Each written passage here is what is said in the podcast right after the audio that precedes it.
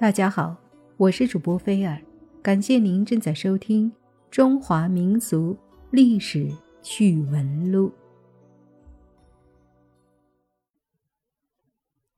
大家好，今天我们来说一说中国夏朝和古埃及的关系。对于我国古代的夏朝，人们了解的可以说是非常少的。因为年代久远，存世的文献资料记载非常的少，只能从一些文物当中去寻找了。而有一种说法认为，其实古埃及就是中国的夏朝，而且这种说法也不是完全凭空猜测的，还可以说是有一些根据的。那究竟为什么会出现这种猜想呢？有什么文物可以证实？中科大教授孙教授曾经表示，夏朝是存在的，但是不在中国，而是在古埃及。古埃及就是中国的夏朝。这一言论一出，引起了考古界的轰动。一方面是国外学者的附和支持。另一方面是国内学者和大众对孙教授的批评指责。首先，孙教授指出，殷墟遗址所产的青铜器与古埃及的青铜器的检测数据表明，两者的特性相似，而且殷墟青铜器与中国本土的矿石差异较大。其次，《史记》中记载。夏朝有一条由南向北的河流，也与埃及的尼罗河吻合。关于夏朝的历史有可能是埃及文明的一部分的猜想，最早是由德国著名学者吉尔什尔在17世纪提出的。他在《埃及之谜》和《中国图说》两本著作中涉及到这一猜想。之后，东西方学者。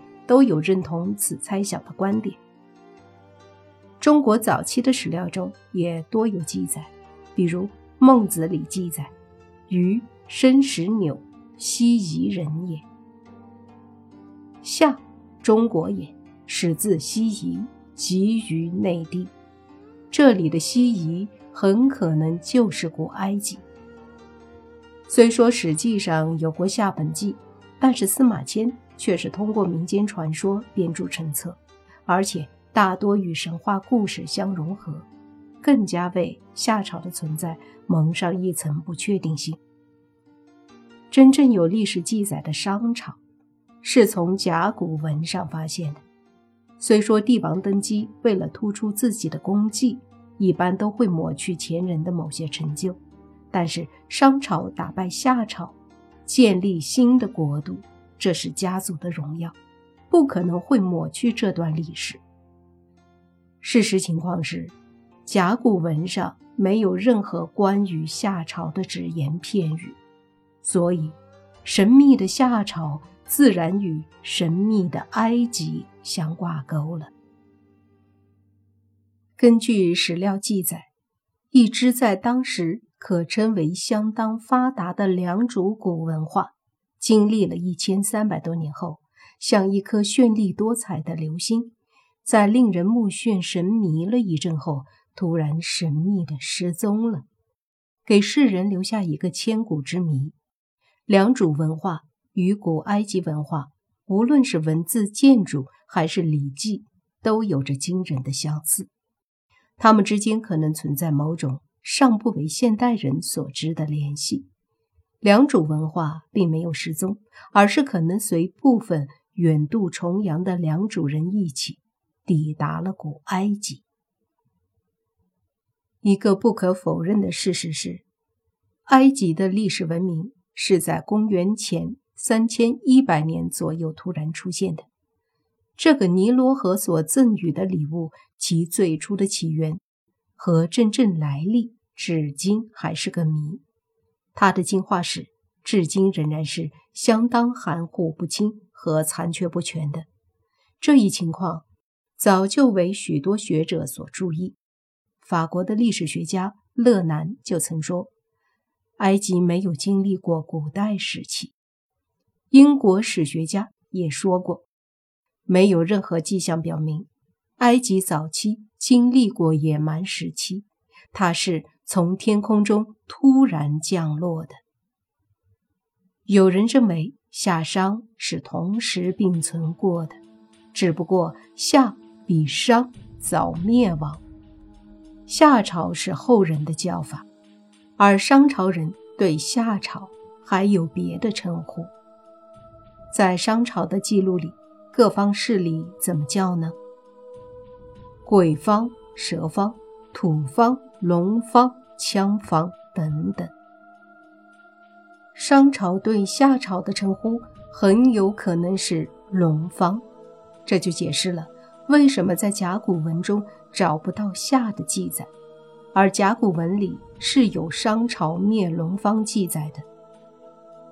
虽然上古时期各文明间存在着文化上的交流，但以二里头文化为代表的夏文化，与古埃及文明间的文化差异实在是过于巨大。如非要在以上说法中找一个比较可信的说法。那么，三星堆为夏都的可能性还是存在的。